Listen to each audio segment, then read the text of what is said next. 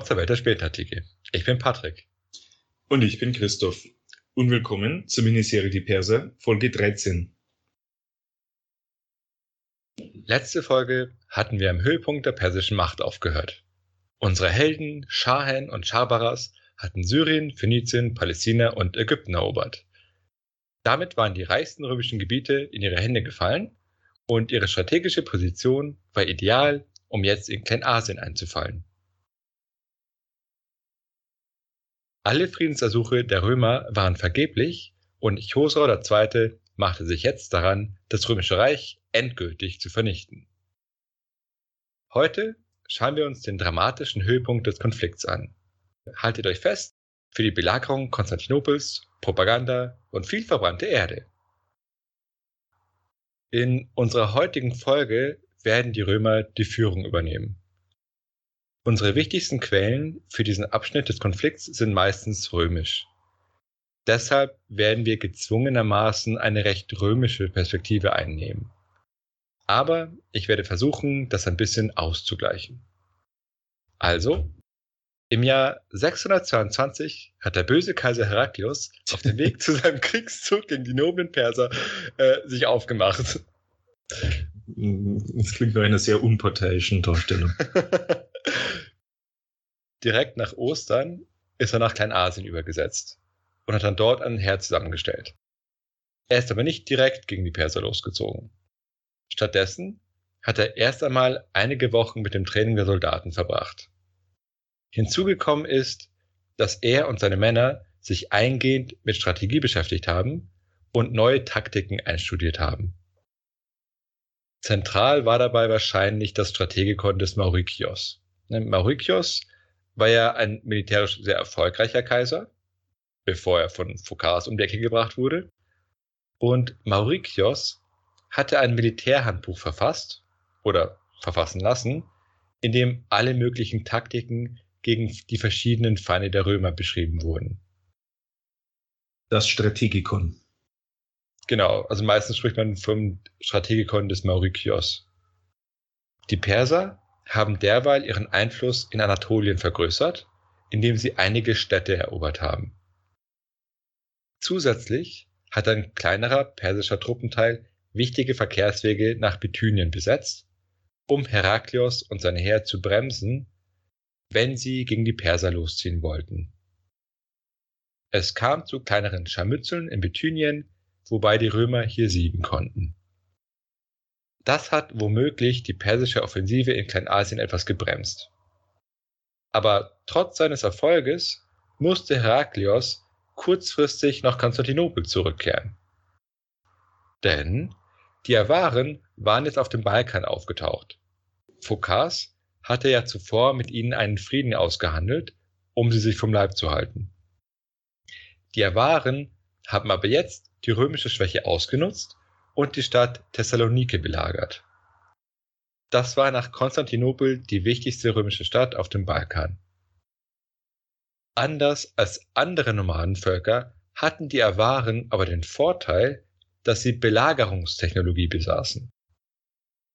Das heißt, theoretisch waren sie zur Einnahme auch größerer befestigter Städte fähig. In diesem Fall konnten sich die Awaren aber nicht durchsetzen. Deshalb haben sie dann der Stadt das Angebot gemacht, die Belagerung abzubrechen, wenn sie dafür Geschenke erhalten. Um ihrem großzügigen Angebot mehr Nachdruck zu verleihen, haben die Awaren gedroht, dass sie Verstärkung organisieren werden und dann die Vororte und die Kirchen außerhalb der Mauern niederbrennen würden, wenn sie ihre Geschenke nicht bekommen würden. Es war ja gerade Ostern vorbei. Stimmt.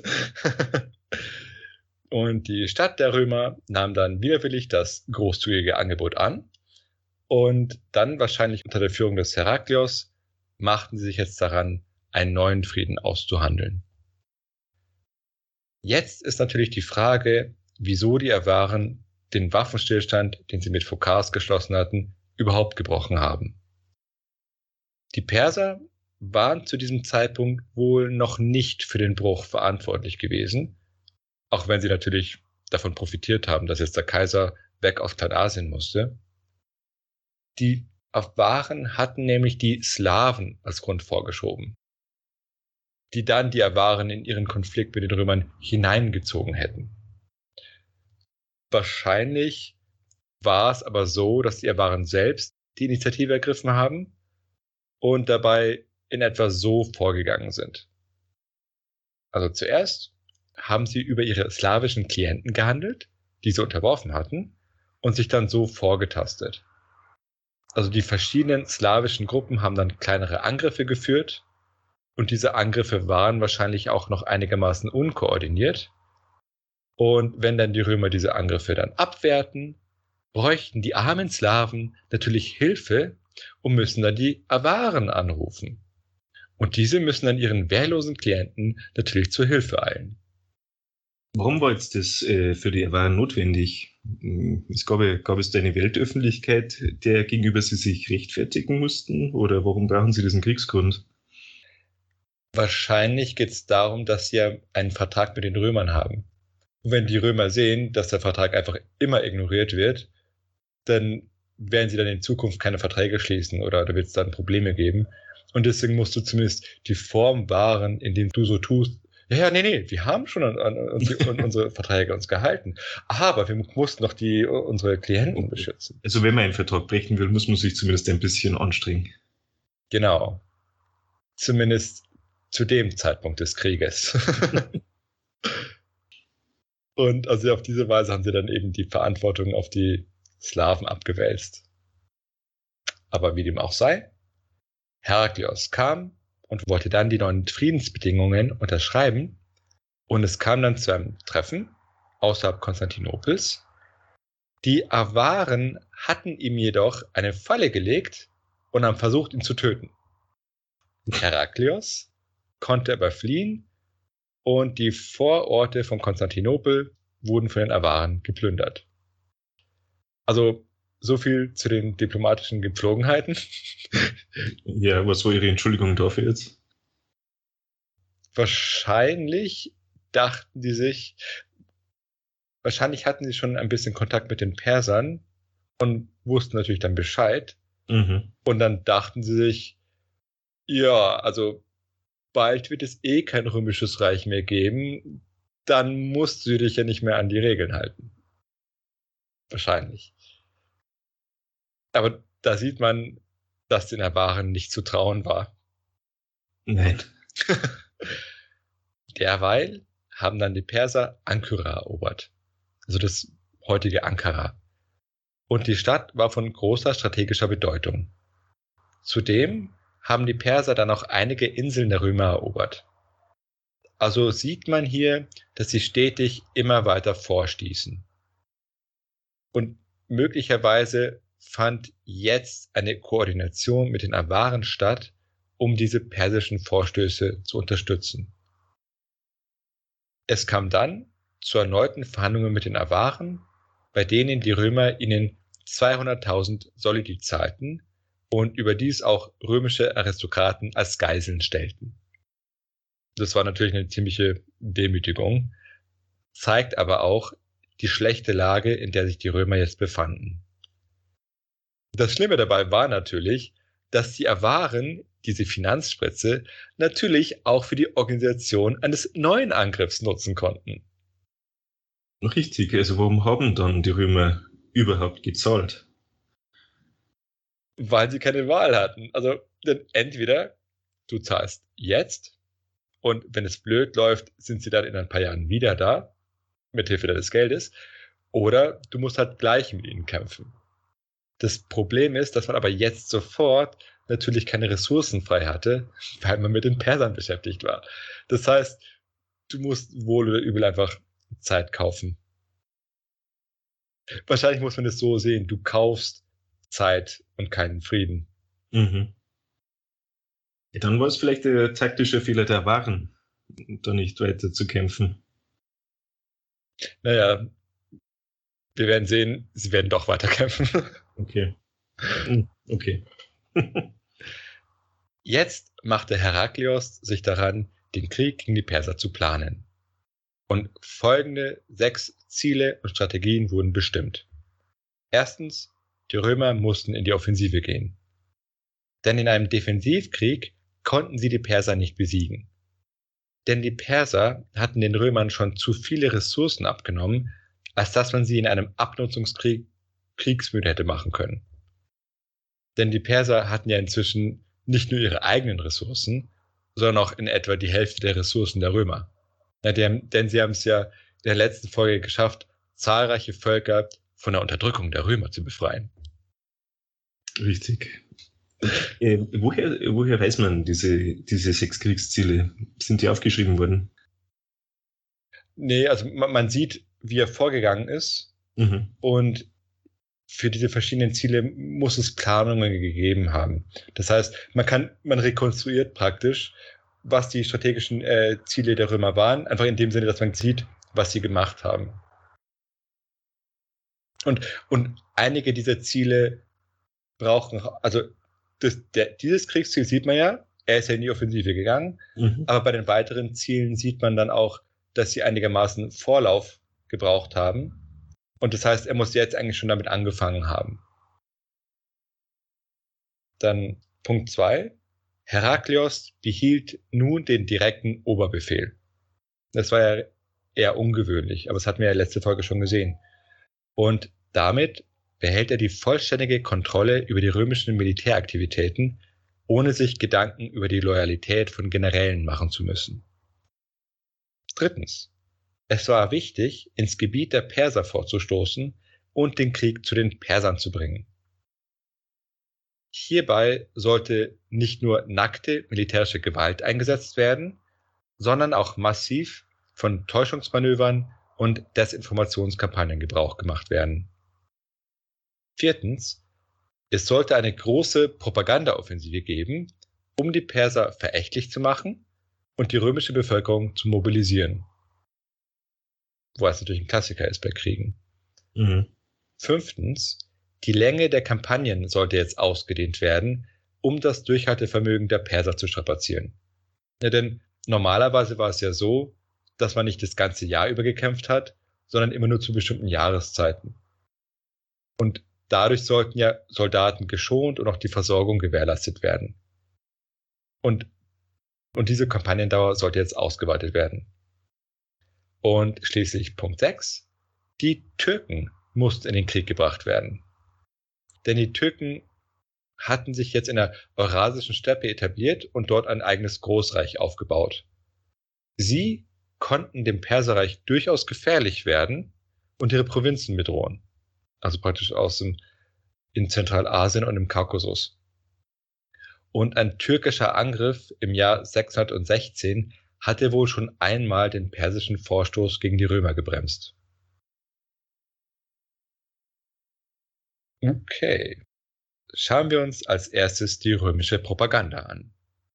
Herakleios hat einen Brief verlesen und im Reich verteilen lassen, der ihm angeblich vom persischen Großkönig persönlich geschrieben wurde.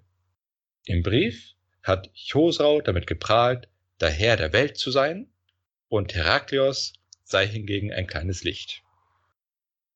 Soweit so wahr. Gleichzeitig soll er Heraklios aber angeboten haben, zu ihm zu kommen mit seiner Familie, und dafür werde es ihm im Perserreich an nichts fehlen. Und zusätzlich hat er wieder die eigene Größe betont und eine Zahl mehrerer römischer Städte in Kleinasien genannt, mit dessen Eroberung er sich gebrüstet hat. Und zudem hat er auf besondere Weise die Christen verhöhnt. Chosrau soll nämlich gesagt haben, der Christus, der nicht der Lage war, sich selbst vor den Juden zu schützen, die ihn getötet und ans Kreuz gehängt haben, wie kann derselbe euch von meinen Händen retten? Wenn du in die Tiefe des Meeres herabsteigst, werde ich meine Hände ausstrecken, und dann siehst du mich auf eine Art, die du nicht wünschst. Das ist eine komische Drohung. Naja, also dazu komme ich gleich. Aber um es vorab zu sagen, der Brief ist mit Sicherheit gefälscht. Also, und ich werde jetzt auf hier auf drei Dinge eingehen. Also erstens, die Perser hatten ja alle diplomatischen Kontakte mit den Römern abgebrochen. Ja, und Heraklios wurde ja nicht einmal als Kaiser anerkannt. wieso sollten sie es gerade jetzt, gerade auch aus einer Position der Stärke heraus, mit den Römern Kontakt aufnehmen? Ja, und noch dazu mit Heraklios und nicht etwa dem Senat oder so. Also der Brief bringt überhaupt keinen Nutzen. Und der zweite Punkt, es fällt auf, dass die im Brief genannten Städte der Römer, die erobert wurden, für die Perser selbst keine so zentrale Rolle gespielt haben. Denn die wichtigsten Städte für die Perser waren ja die großen Städte Mesopotamiens und Syriens. Ja, die waren sowohl strategisch als auch wirtschaftlich bedeutend wichtiger als die Städte Kleinasiens. Also die Städte Kleinasiens hatten für sich genommen jetzt keinen besonderen Wert, sodass der Perserkönig ihnen jetzt auch keine besondere Bedeutung zugemessen hätte. Aber für die römischen Eliten in Konstantinopel waren natürlich diese Städte, weil sie halt auch in der Nähe lagen, viel wichtiger. Ja, und diese Eliten sollte der Brief erregen.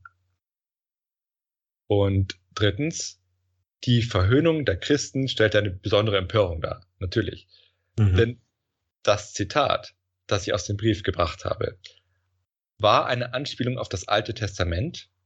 Also zum Beispiel dieses, ich werde meine Hände nach dir ausstrecken.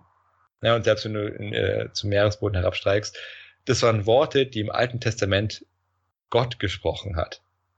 Das heißt, Josrau stellte sich damit an die Stelle Gottes. Und jetzt auch die unglaubliche Verspottung Christi, ja, dass er nicht mal sich selbst retten konnte, war natürlich unglaublich beleidigend und auch sinnlos. Ja, denn was hätte Hosau jetzt davon, die Christen zu beleidigen? Besonders, wenn der Krieg auf Eroberung angelegt war und die Christen ja seine zukünftigen Untertanen werden sollten.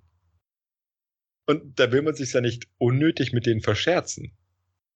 Und auch die Politik der Perser in den besetzten Gebieten hat ja auch gezeigt, dass man nicht gegen die Christen vorgegangen ist. Man hat sie in Ruhe gelassen. Und man denke ja nur daran, wie die Perser ja auf die Münzen, die sie in Ägypten geprägt haben, das Kreuz geprägt haben. Also da, dann passt es ja überhaupt nicht zusammen, dass man sich über die Christen lustig macht. Und auch fehlt es in dem Brief vollständig an zoroastrischen Anspielungen. Ja, denn wenn man jetzt unbedingt den Konflikt religiös aufladen sollte, was jetzt die Perser aber nicht wollten, dann hätte man ja irgendwelche Verweise darauf bringen müssen, dass man selbst irgendwie recht hat, ja, als Zoroastrier. Aber stattdessen wurden jetzt eigentlich nur die Christen beleidigt, ohne irgendeinen persischen Bezug. Also ich würde deswegen zusammenfassen, der Brief ist maximal beleidigend für die Römer, bringt den Persern selbst aber überhaupt keinen Vorteil. Es ergibt also keinen Sinn, einen solchen Brief zu schreiben, der die eigene Politik in den besetzten Gebieten untergräbt. Und wie gesagt, die Perser hatten ja auch kein Interesse mehr an diplomatischen Kontakten. Aber es war ein geschickter Schachzug äh, des Kaisers, oder? Mhm. Desinformationskampagnen im 7. Jahrhundert. Ja, der Brief. Desinformationen sehen wir auch später nochmal. Aber Heraklios hat natürlich sichergestellt, dass der Brief maximale Verbreitung gefunden hat. Gab es auch Gräuelpropaganda auf Seiten der Perser? Das ist nicht ganz klar. Also ich bin auf eine Chronik gestoßen des Bischofs Eutychos von Alexandria, der aber im 10. Jahrhundert geschrieben hat, also etwas später. Und da beschreibt er eine Szene, in der Heraklios schwangere Frauen getötet hat, ihre Bäuche aufgeschnitten hat und dann ihre Kinder dann an die Felsen geschlagen hat. Um Gottes Willen. Ja, also richtig übel. Und das Ganze ist auch eine Anspielung auf den Psalm 137,9. Wehe dem, der deine Kinder packt und sie am Felsen zerschmettert. Ja, das und, ist eine wichtige Aussage. Ja, und aber hier sieht man äh, diese parallele Bildung mhm. dieser Geschichte. Jetzt ist halt die Frage, woher diese Geschichte kommt. Also Eutychios hat, wie gesagt, im 10. Jahrhundert geschrieben und seine Vorlagen, soweit man weiß, stammen aus dem arabisch-muslimischen Raum. Und die muslimischen Quellen hatten jetzt auch keinen Grund, jetzt Heraklos zu mögen. Dies ist aber die Frage, hatten diese arabischen Quellen eine persische Vorlage? Das wissen wir nicht. Also, was auffällig ist, dass natürlich dieses Jahr eine christliche Anspielung gibt. Das setzt ein gewisses Wissen voraus. Mhm. Dann kommt natürlich die Fragen, die, die Propaganda richtet sich ja in erster Linie immer nur an dein, deine eigenen Eliten, an das eigene Volk. Würde man jetzt christliche Anspielungen machen als Perserkönig? Einerseits hat er ja Christen in seinem Gebiet, aber andererseits sind die Eliten nicht christlich, also schwer zu sagen. Aber ich würde unabhängig davon, wer jetzt diese Geschichte erfunden hat, ich würde zumindest vermuten, dass es auch negative Berichterstattung gab gegenüber den Römern. Andererseits ist auch ein bisschen kompliziert. Ja, also wahrscheinlich Berichterstattung schon. Bei der, Gerichts äh, bei, bei, der Geschichtsschreibung ist es wieder ein bisschen komplizierter, ähm, weil die Geschichtsschreibung ja immer ein bisschen versetzt stattfindet. Und die Sassaniden waren ja dann nach dem Krieg untergegangen. Dementsprechend ähm, weiß ich das da nicht genau. Okay. Nachdem also der Kaiser den Krieg propagandistisch vorbereitet hat, sollte es jetzt zum militärischen Gegenschlag kommen. Heraklios hat sich jetzt mit einem Heer aufgemacht und wie die Truppenzahl war, ist aber schwer zu schätzen. Sie wird wohl circa zwischen 15 und 20.000 Mann betragen haben. Sie musste nämlich einerseits groß genug sein, um ein persisches Heer besiegen zu können, offensichtlich, aber andererseits klein genug sein, um beweglicher zu sein als die Perser und besser manövrieren zu können. Und gleichzeitig musst du ja ein großes Heer ja auch versorgen können, was ja einfacher geht, wenn es nicht zu groß ist. Mit dem Auszug des Heeres kam es wohl auch sicher bald zu diplomatischen Kontakten mit den Türken. Ja, das musste ja vorbereiten. Und wahrscheinlich im Jahr 624 gab es dann Kontakte. Und die Türken wurden wohl dazu eingeladen, die Perser über den Kaukasus anzugreifen. Ja, denn da ein großer Teil der persischen Militärmacht ja im Westen gebunden war, konnten die sich natürlich nicht so gut gegen türkische Angriffe wehren.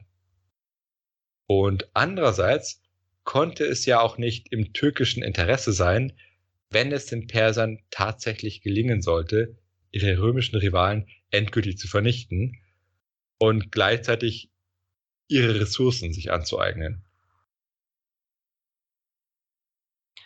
Jetzt stellt sich die Frage, was genau war eigentlich Chosraus Strategie? Das Problem ist, dass wir keine persischen Quellen haben, ne, die uns hier Einblick gewähren. Wir können deshalb nur die Dinge nehmen, die wir kennen, auf deren Grundlage dann spekulieren.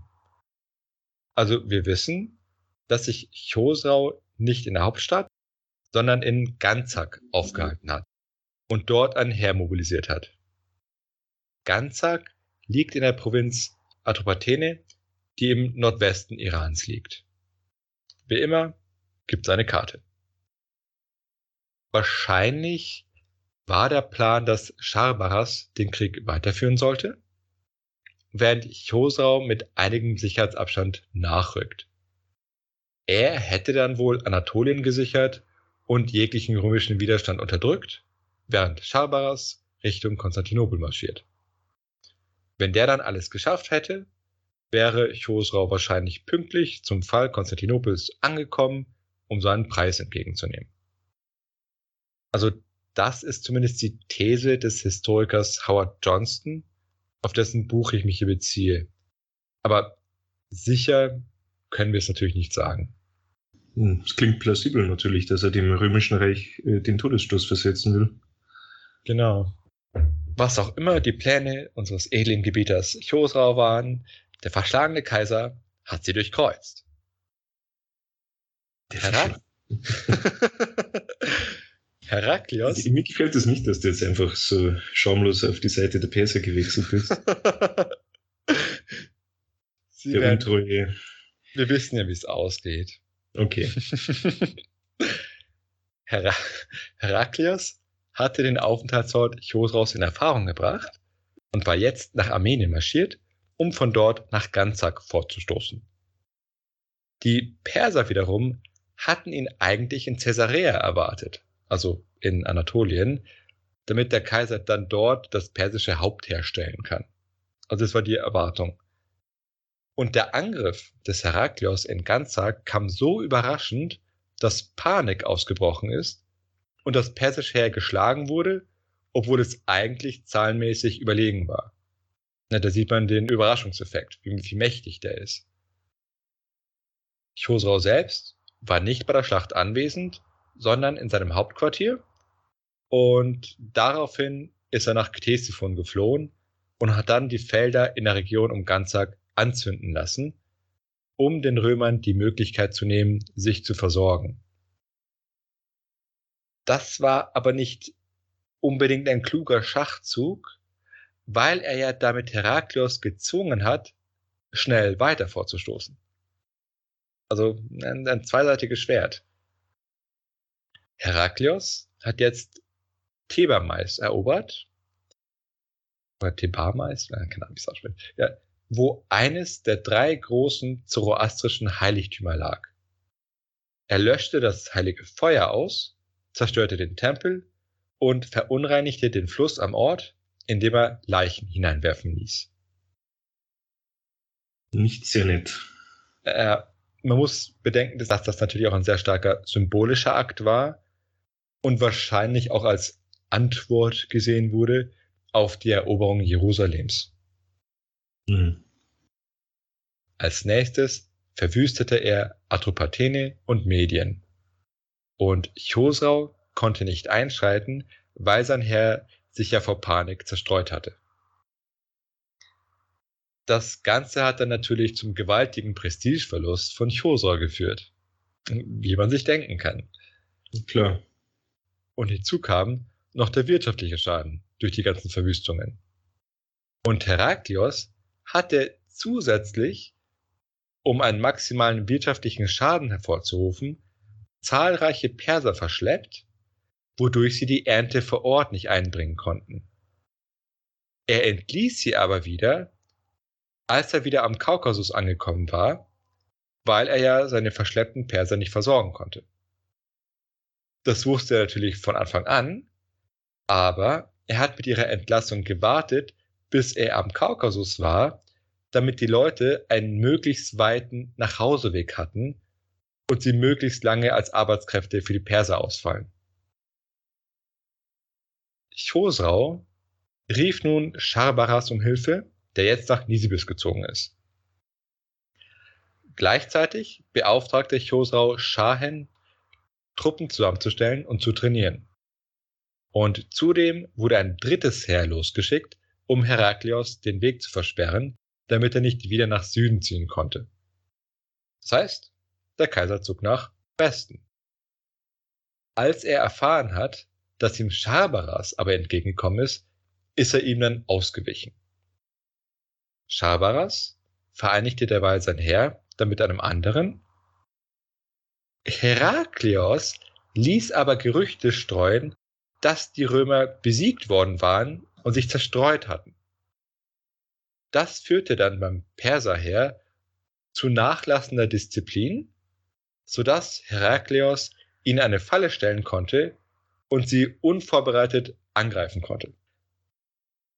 Das Heer wurde dann besiegt und Herakleos ließ das Heer nach seiner Niederlage weiter verfolgen, um dem flüchtenden Heer maximalen Schaden zuzufügen. Also man, man sieht, die, die Samthandschuhe sind ausgezogen worden. Auf jeden Fall.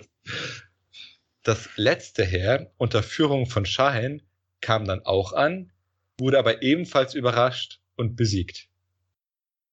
Und hier sieht man dann auch nochmal, wie wichtig eine gute Desinformationspolitik ist.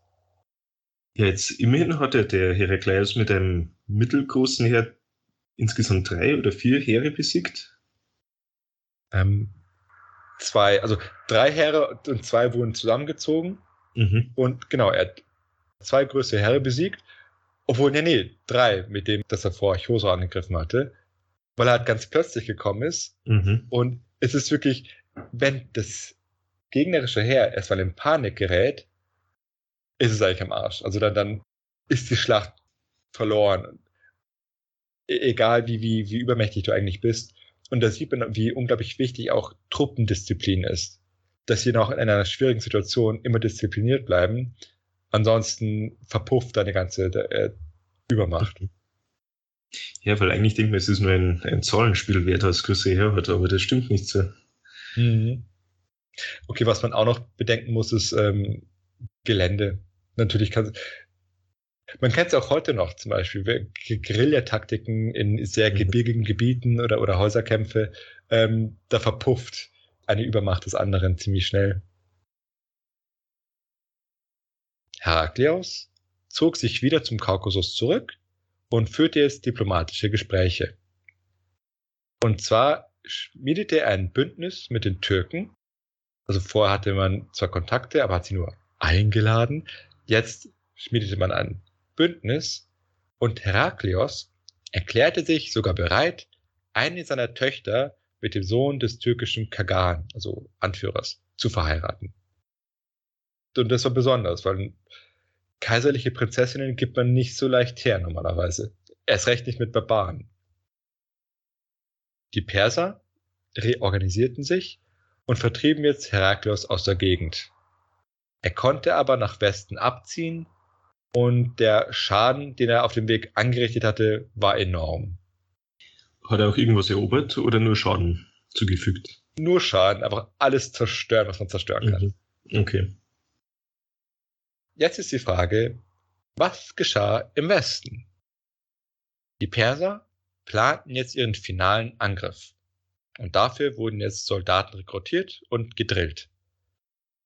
Das Ziel war es wohl, Kleinasien zu erobern. Die Awaren, ja, die kennen wir ja noch, planten nun ebenfalls einen Angriff, und zwar dieses Mal direkt auf Konstantinopel. Sie waren wohl im diplomatischen Kontakt mit den Persern, sodass beide Seiten ihre Bewegungen koordinieren konnten. Die Perser, so scheint es zumindest, wollten wohl die Kaiserstadt den Awaren überlassen. Die hatten sowohl die Heeresstärke als auch die Belagerungstechnik. Dass die Perser Konstantinopel selbst nicht angreifen wollten, kann man daraus schließen, dass die Perser selbst keine Anstalten gemacht haben, eine Flotte zu mobilisieren, obwohl sie die Möglichkeiten dazu gehabt hätten. Und ohne große Flotte konnten sie ja nicht mit einer großen Streitmacht nach Konstantinopel übersetzen. Das heißt, hier sieht man, die Kaiserstadt war es für sie nicht so wichtig, beziehungsweise haben sie einfach darauf gebaut, dass die Awaren sich darum kümmern. Und gleichzeitig war es natürlich das Ziel, die römische Militärmacht zu vernichten, also das heißt Herakles zu besiegen, und damit wäre dann das Reich gefallen. Und in dem Fall wäre es ja auch gar nicht nötig gewesen für die Perser, selbst diese Großstadt belagern zu müssen. Heraklios sollte wohl nach Westen getrieben werden, um dann in Kleinasien seine Manövrierfähigkeit einzuschränken. Man war wohl davon ausgegangen, dass er zumindest mit einem Teil seiner Truppen nach Konstantinopel gehen würde, um die Stadt zu verteidigen. Und das restliche Heer wollte man dann in Kleinasien vernichten. Heraklios zog jetzt tatsächlich nach Westen und besiegte in kleineren Scharmützeln persische Truppen, blieb dann aber in Sebastea. Also die Stadt liegt in zentralen Anatolien. Scharbaras hatte jetzt zwei Möglichkeiten. Entweder er geht nach Konstantinopel oder er zieht gegen Herakleios. Wenn er zur Hauptstadt ziehen würde, hätte Herakleios eine wichtige Pause von den Kämpfen und könnte das persische Heer jetzt von hinten bedrohen. Wenn er aber also wenn Schabaras aber gegen den Kaiser zöge, wäre jetzt die Bedrohung von Konstantinopel abgeschwächt. Schabaras entschied sich dann für Konstantinopel. Dafür wurde aber auch ein zweites Heer von Schahen vorbereitet, das dann den Kampf gegen Heraklios übernehmen sollte. Heraklios sandte indessen 3000 Mann nach Konstantinopel und den Rest musste die Stadt selbst bewältigen. Es kam dann zu Verhandlungen mit den Awaren. Die Awaren präsentierten den Römern drei persische Gesandte. Diese hatten nämlich die Lügen widerlegt, die die Römer den Awaren erzählt hatten. Denn die Römer hatten erzählt, dass der Kaiser gerade in Persien ist und großen Schaden dort anrichtet. Naja, zumindest für die Zeit davor hat es ja auch gestimmt. Und die Römer wurden dann aber von den Awaren aufgefordert, die Stadt zu verlassen. Und die Römer haben abgelehnt und gingen zurück nach Konstantinopel. Sie konnten aber später die persischen Gesandten fassen, als diese sich wieder auf den Weg nach Kleinasien machen wollten. Willst du wissen, was aus ihnen geworden ist? Hm, ich bin mir nicht sicher. Aber du wirst es uns trotzdem erzählen. Richtig. Einer von ihnen wurde zu den Awaren geschickt. Seine Hände waren abgehackt und in den Armen hielt er den Kopf des zweiten Gesandten. Gott.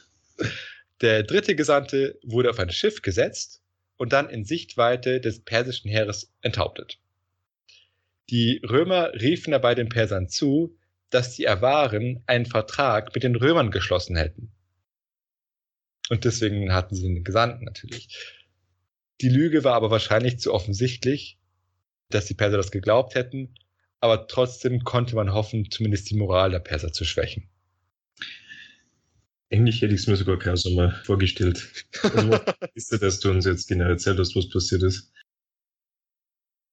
Ich überlege gerade, okay, allein, okay, wenn man an die, die Gräuelpropaganda denkt, mit den, stimmt. Köpfen ist natürlich furchtbar, aber es ist immerhin schnell. Äh,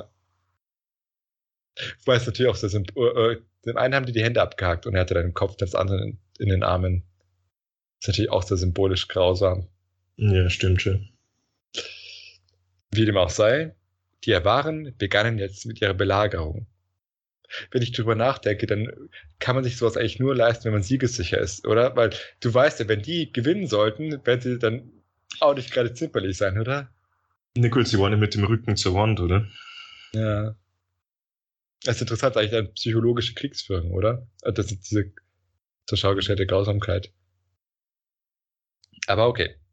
Also die Waren begannen jetzt mit ihrer Belagerung. Nach einer Woche Belagerung griffen sie dann zu Land an, während die Slawen, die von den Awaren unterworfen wurden, einen Seeangriff probierten. Die Slawen wurden dabei vollkommen vernichtet. Ja, die kamen mit solchen Einbäumen, nennt man das, also praktisch du nimmst einen Baumstamm mhm. und schnitzt ihn so weit zurecht, dass du dich reinsetzen kannst. Und damit sind sie halt dann äh, nach Konstantinopel gekommen und wurden dann von den römischen Schiffen mit, mit griechischem Feuer komplett zerstört. Die hatten ja, keine Chance. Nicht sehr erfolgsversprechend. Äh, war das jetzt das erste Mal, dass Konstantinopel belagert worden ist? Ich glaube schon. Also so richtig dauerhaft belagert wurde es, glaube ich, nicht. Es kann sein, dass es vielleicht kleinere Gruppen mal dort in die Nähe gekommen sind, mhm. aber es war immer klar, dass sie keine Chance hatten. Die Widerstandsfähigkeit der Stadt ist ja legendär. Genau, genau, also.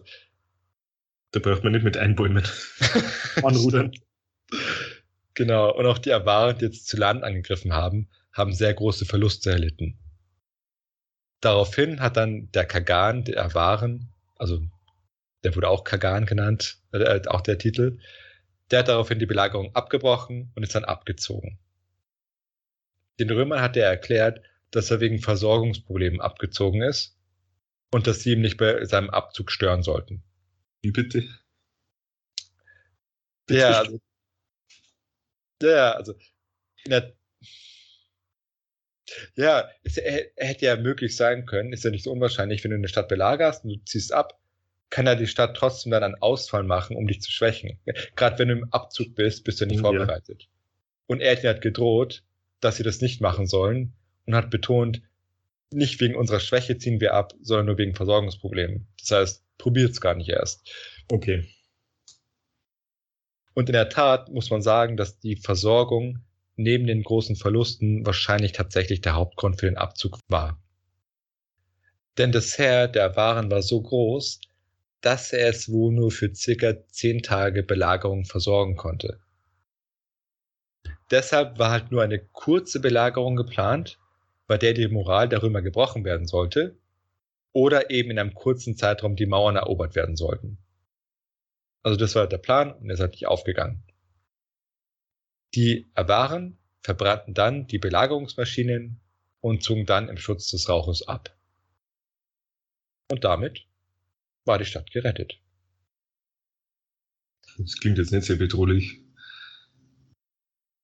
Ja, es hätten die halt die Awaren länger äh, Zeit gehabt oder mehr logistischen Aufwand vorher mhm. betrieben, hätten sie durchaus gefährlich werden können. ja, ja, solche großen Schlachten sind irgendwie schnell erzählt und dann, oh ja, vorbei. Ja gut, aber es ist eine Stadt mit unglaublich starken Mauern und da nimmt man sich nur für zehn Tage Essen mit. Okay. Naja, das können wir jetzt sagen, aber ich glaube, wenn du jetzt in der Stadt lebst und auch gar nicht weißt, wie, wie lange die da durchhalten oder, oder ob die Mauern halten, mhm. ja, glaub, das muss man mit berücksichtigen. ich, ich kritisiere nicht die Bürger Konstantinopels, sondern ich kritisiere nur die Iran. Mhm. Und die Perser konnten dem nur tatenlos zusehen und sind dann auch einige Tage später wieder abgezogen. Schabaras zog dann nach Südosten ab. Derweil griff Heraklios das Heer des Schahen mit Guerillaangriffen an und störte so die Kohäsion des Heeres. Letztendlich kam es auch hier zur entscheidenden Schlacht, wobei die Perser besiegt wurden und Schahen in der Schlacht gefallen ist. Und wie zuvor setzte Heraklios dem flüchtenden Heer nach, um seine Verluste zu vergrößern. Das war übrigens auch dem Strategikon des Mauritius entnommen. Das war auch eine typische Taktik, die Nomadenvölker eingesetzt haben. Zum Beispiel gegen die Römer. Und mhm. da hat mhm. man deren Strategie jetzt übernommen. Die Türken griffen währenddessen Albanien an. Also das Albanien im Kaukasus, nicht das in Europa. Und zogen dann sogar weiter nach Nordmesopotamien.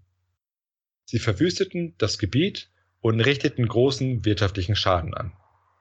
Sie schickten Chosrau ein Ultimatum und forderten, dass er den Römern ihre Gebiete zurückgeben soll. Ferner, und das ist ganz interessant, sollen sie das wahre Kreuz zurückgeben und ihre Truppen aus dem Westen abziehen.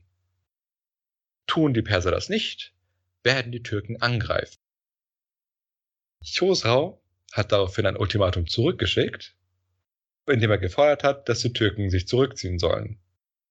Und darüber hinaus sollen sie vorsichtig sein, was sie sich wünschen, denn es könne in Erfüllung gehen. Denn wenn persische Truppen zurück in den Osten kämen, würden sie gegen die Türken ausgesandt werden.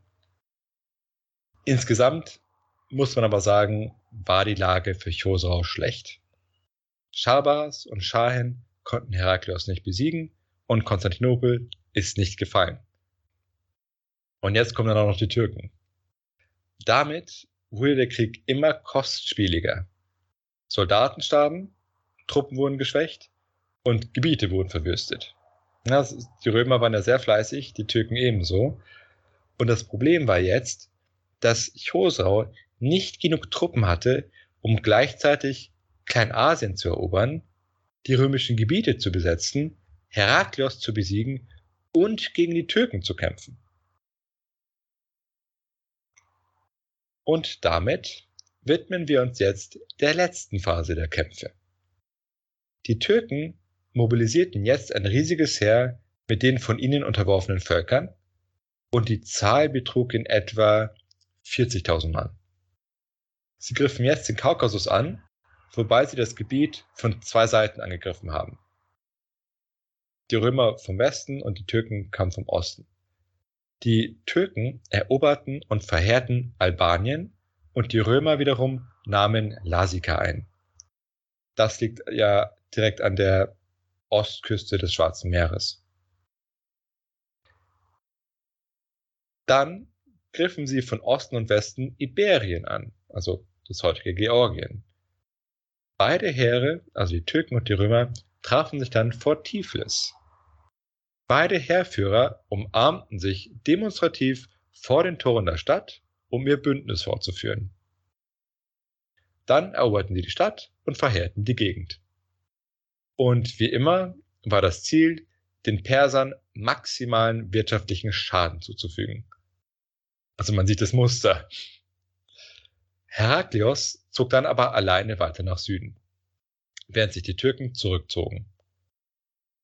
Wahrscheinlich wollten sie sich nicht zu weit von der Steppe entfernen, die ja ihre Basis war. Heraklios Ziel war jetzt, den Persern weitere Schläge zuzufügen, um den Druck auf sie zu erhöhen. Es war aber nicht das Ziel, die Perser militärisch zu besiegen, sondern der Krieg sollte auf politischem Wege beendet werden. Es sollte so viel Druck ausgeübt werden, dass es den Eliten des Reiches irgendwann reicht und sie Chosroes stürzen, um den Krieg zu beenden. Denn lange nicht jeder im Perserreich war für den Krieg. Erst recht nicht, nachdem er immer länger dauerte und immer kostspieliger wurde. Heraklios verheerte also noch mehr Gebiete. Er besiegte ein weiteres Heer, das gegen ihn ausgesandt wurde, und auch dabei kam es aber nicht zu einer offenen Schlacht, sondern er legte wieder einen Hinterhalt. Und damit, also mit diesem letzten Sieg, lag Mesopotamien und damit Ktesiphon jetzt offen und unverteidigt vor Heraklios. Von hier aus zog dann Heraklios weiter und eroberte Dastagerd. Das war die bevorzugte Residenzstadt des Chosrau gewesen. Chosrau war deshalb aus dieser Stadt geflohen und ist jetzt direkt nach Ktesiphon gegangen. Jetzt schickte Heraklios einen Brief, in dem er Friedensverhandlungen angeboten hat. Darin schrieb er, dass ihn Chosrau durch sein Verhalten gezwungen hatte, Persien zu verwüsten. Ob das jeder in Persien so gesehen hat. Und sie sollten jetzt Frieden schließen, bevor alles vernichtet wird. Okay, klingt eigentlich nicht ganz unvernünftig. Chosrau hatte jetzt also die Wahl, verhandelt er oder verhandelt er nicht? Das Problem ist, wenn er verhandelt, dann wäre der ganze Krieg umsonst gewesen. Alle Opfer, alle Kosten, alle Schäden. Oder sollte er dann, dann doch den Krieg weiterführen? Das Problem war ja, dass er keine Feldarmee mehr zur Verfügung hatte. Und zwar hatte er natürlich noch Sharbaras, der die Besatzungstruppen befehligt hat. Und seine Truppen waren auch durchaus noch sehr zahlreich. Aber die Sache ist ja die, dass der Zweck von Besatzungstruppen darin besteht, zu besetzen. Und wenn man die jetzt einfach so abzieht, gäbe es ja das Risiko, dass es in den römischen Gebieten zu Aufständen kommt. Und Heraklios hätte ja währenddessen weiter mit den Türken persische Gebiete verwüsten können. Chosrau hat sich dann dazu entschieden, den Krieg weiterzuführen.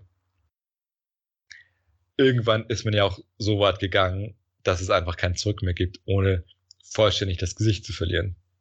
Ja, das gibt es in einigen Kriegen, das Phänomen. Äh, und bei den Generälen herrschte aber große Unzufriedenheit über die Kriegsführung und vor allem den Kriegsverlauf.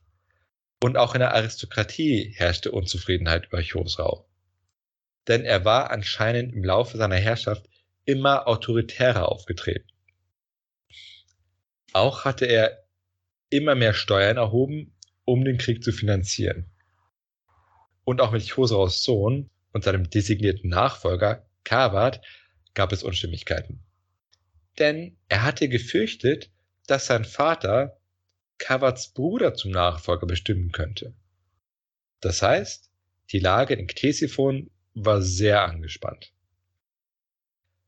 Es begannen also Konspirationen. Es formierte sich eine Gruppe von Generälen, Aristokraten und Chosraus Sohn Kavat. Und als ihre Planungen für den Sturz Chosraus weit gediehen waren, streckten sie ihre Fühler zu Heraklios aus. Sie schickten Gesandte hin, um auszuloten, ob der Kaiser wirklich für einen Frieden bereit sei. Ne? Denn es wäre ja ein bisschen unpässlich gewesen, wenn sie den König stürzen und der Kaiser macht dann keinen Frieden. Und Heraklios signalisierte aber Friedensbereitschaft. Da muss auch sagen, auch Heraklios war jetzt nicht in der besten Position. Er war mitten im Feindesland mit einem Heer und äh, ja. Und Chosrau wurde nach diesen Friedenssignalen festgesetzt und hingerichtet. Also war Herakles äh, Strategie eigentlich äh, komplett erfolgreich. Richtig. Man muss auch sagen, Chosrau hat den Hals einfach nicht voll genug gekriegt. Er hatte ja die Römer schon am Boden gehabt, ja, letzte Folge, und hätte sie zu einem Klientelreich machen können, mit einem Kaiser von seinen Gnaden und den reichsten römischen Provinzen in seinem Besitz. Aber es hat ihm nicht gereicht. Ja, wie geht's jetzt eigentlich weiter mit den besetzten Gebieten? Werden die an die Römer zurückgegeben oder bleiben die unter persischer Kontrolle? Das sehen wir nächste Folge. Okay, super. Weil da werden wir uns dann ausführlich mit den Friedensverhandlungen beschäftigen und da ist auch die Frage, was passiert mit den besetzten Gebieten. Okay, also der tugendhafte Herakleios hat den niederträchtigen Khosrau besiegt. das war's jetzt mit dieser Folge. Wir haben uns also mit der letzten Phase des Krieges beschäftigt und dabei alle verschiedenen Aspekte von Kriegen gesehen. Ja, von Propaganda, Desinformationskampagnen und besonders strategische Kriegstaktiken, Diplomatie und gute alte Verschwörungen. Und mit Blick auf die Gegenwart, gut zu wissen, dass sich nichts geändert hat. Konstanz. Ähm, was, was ist jetzt deine Einschätzung, dass dieser gefälschte Brief zum Beispiel, was hat der bewirkt? Also das stabilisiert im Prinzip mit Sicherheit die Position des Herakleos.